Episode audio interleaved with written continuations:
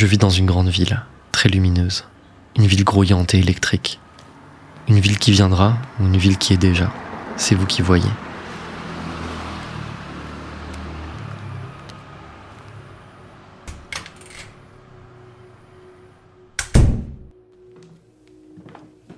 Je rentre chez moi, la journée fut longue. Mon corps s'effondre, se blottit dans la chaleur réconfortante de mon appartement. J'ouvre Sénèque, au hasard toujours. J'ai ma liste de livres dédiés à l'ouverture au hasard. Souvent, des livres du destin, qui sont faits pour être ouverts avec une main gantée et un corps disposé. Ce soir, Sénèque me murmure. L'homme courageux et sage a le devoir de ne pas fuir hors de la vie, mais d'en sortir. Je m'affale sur le canapé, la tête dans le vide. J'entends la sourde cacophonie du voisinage. L'idée du monde ne s'arrête jamais.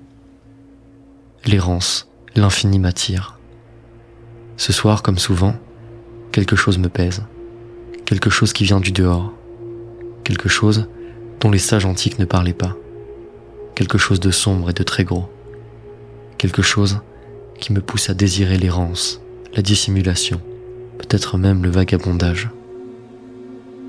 Alors que je vous parle, mon pouce s'est réfugié dans le terrier algorithmique sans fond de mon téléphone. Il fait défiler, effleure l'écran vers le bas, vers le bas, toujours, encore et encore. Il renifle et finit par tomber sur une courte vidéo. Une musique entraînante, un homme vante les mérites de l'action. Il est entouré de statues en marbre. Du haut de sa petite confiance et d'un ton ma foi décidé, il dit qu'il faut agir. Agir pour être, pour être quelqu'un, pour conquérir. Qui, quoi, soi-même j'imagine, mais peu importe. Pourquoi pas au fond Se conquérir? Un léger frisson parcourt ma peau. Brutalement, pris d'une honte de l'ego frustré, je décentre, jette mon téléphone, me lève, attrape ma veste et descends l'escalier sans trop réfléchir.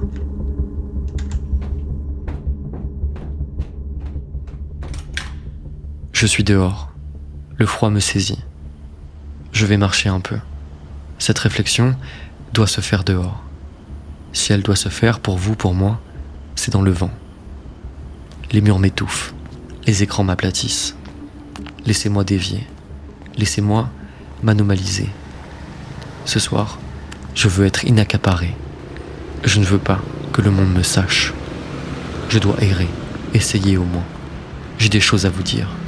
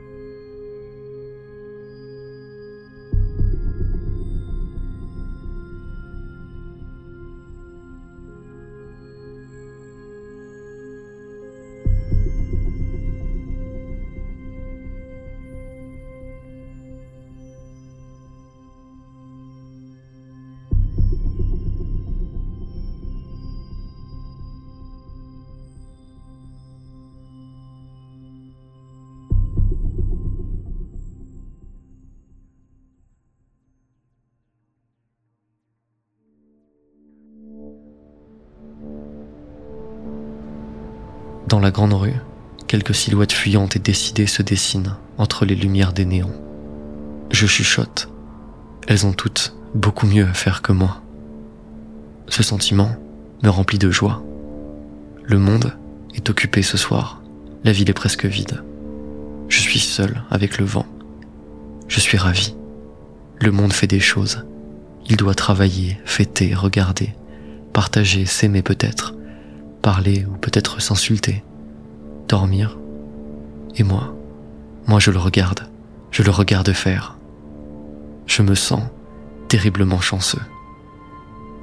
Première étape de la déviation, être où l'on n'est pas censé être et que personne ne le sache. Sortir du monde sans réfléchir et l'observer. Je me suis laissé sur ce canapé. Une partie de moi est toujours affalée à regarder de courtes vidéos de chats, d'humains et de voyages, sombrant peu à peu dans un sommeil étrange. Ce qui a fui, c'est autre chose. Je me suis laissé derrière, je me suis divisé. Je suis dans un entre-deux, légèrement sous le monde. Je le regarde faire ces choses de monde, assis sur un muret. Je suis allé trop vite pour lui. J'ai agi comme entre deux signaux d'actualisation, dans un vide informatique, entre deux pings réguliers.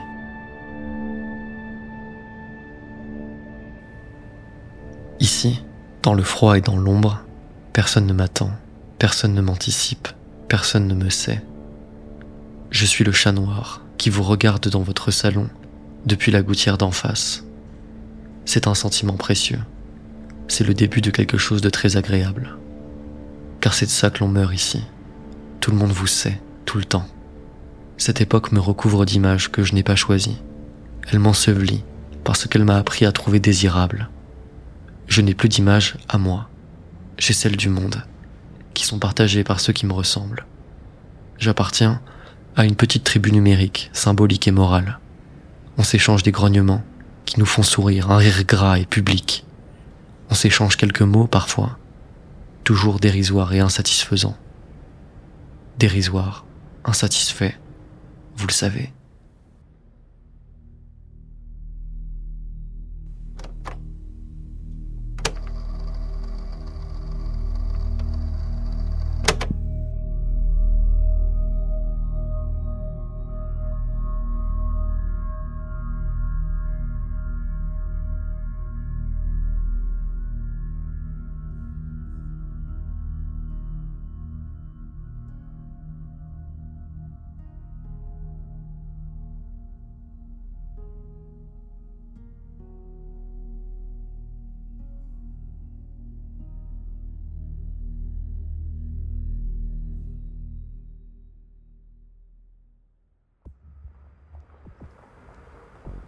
Je marche sur le béton luisant du centre-ville.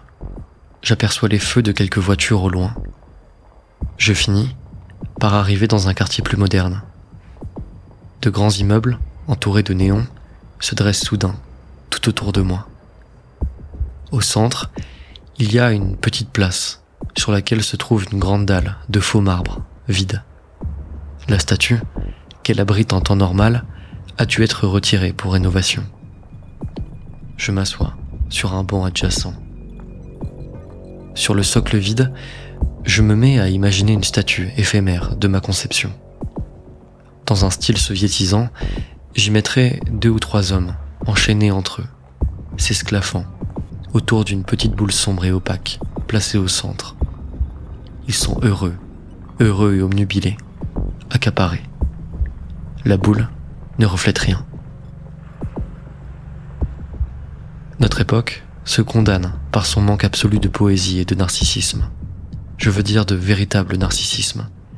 Celui qui permet de s'individuer. Qui vous rend, ne serait-ce qu'un peu, fier de vous. Pour vous.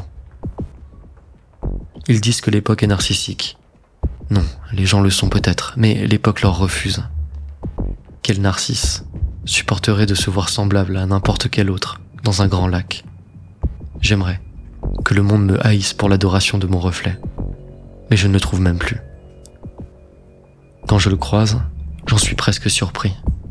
Souvent, je ne vois qu'un reflet gris et ondulant, qui pourrait être le vôtre comme le mien. Je me sens tellement plongé dans l'époque et conforme à ce qu'elle attend de moi que j'en vomirais.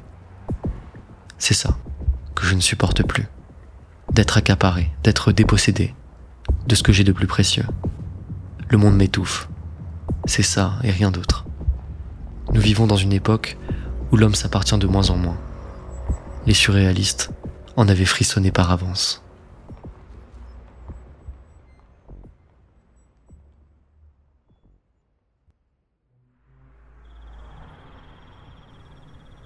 J'ai beaucoup marché.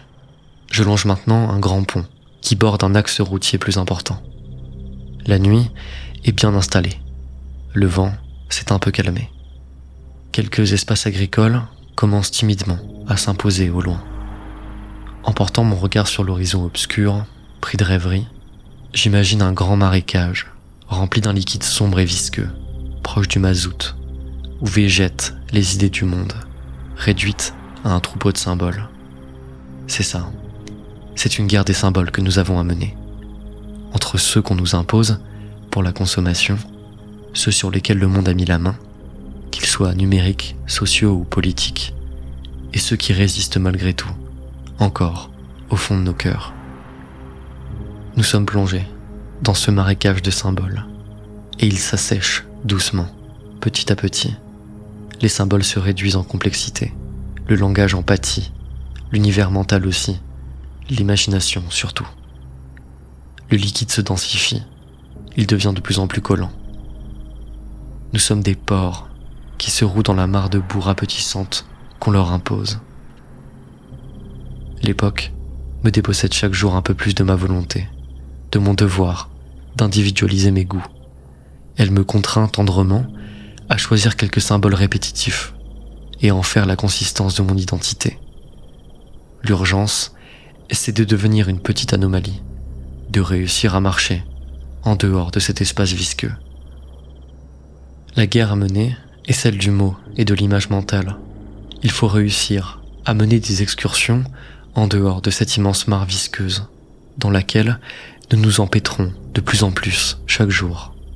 Il faut déchaîner le mot et l'imagination. Comme écrivait Breton, il ne tient qu'à l'homme de s'appartenir, c'est-à-dire de maintenir à l'état anarchique la banque, chaque jour plus redoutable, de ses désirs. Et pour ça, il faut de la poésie, pour refleurir le théâtre en ruine de notre imagination, et d'imposantes pinces à métaux, pour briser les chaînes causales qui nous entravent. Il est l'heure de rentrer. Je marche entre les grands panneaux et les quatre voies.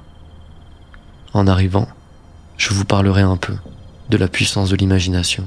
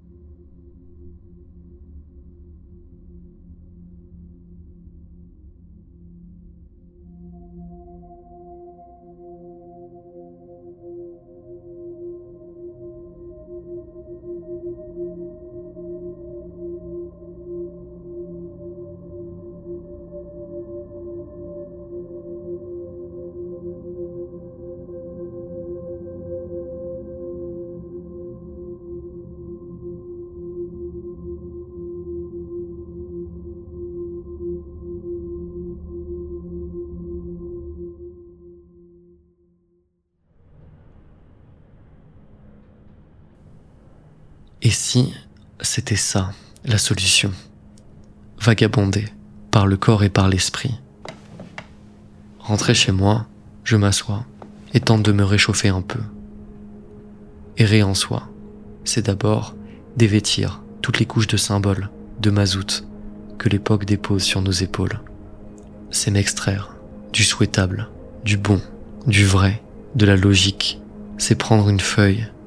Oui, prendre une feuille et écrire, sans vraiment réfléchir, sans songer à rien, sans songer aux mots qui s'inscrivent naturellement. S'anomaliser, c'est ça. C'est faire germer en dessous du monde des bouts de quelque chose d'autre, qui m'échappe et donc qui échappe au monde. Il faut noter ça quelque part.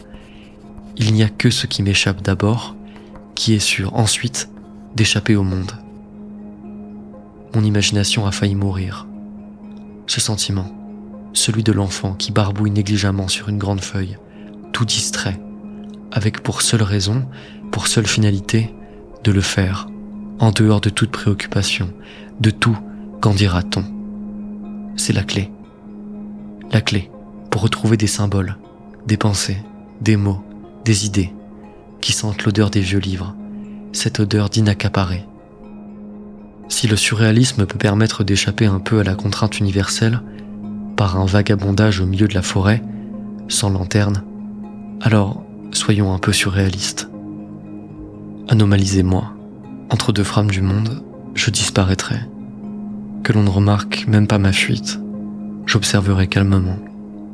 Je me fatiguerai, puis je m'exercerai à penser, à écrire, à parler, comme personne n'attend que je le fasse, comme je suis tout sauf tenu de le faire, en dehors des symboles communs, en dehors de la vase. Je ne réfléchirai plus, je serai l'enfant qui gribouille, l'adulte qui écrit, sans porter la moindre attention au résultat. Dans cet espace de liberté, comptez sur moi, on respire. Sans m'appartenir, voilà que je m'appartiens tout entier. Alors que je m'endors, je marche à nouveau vers de dangereux paysages.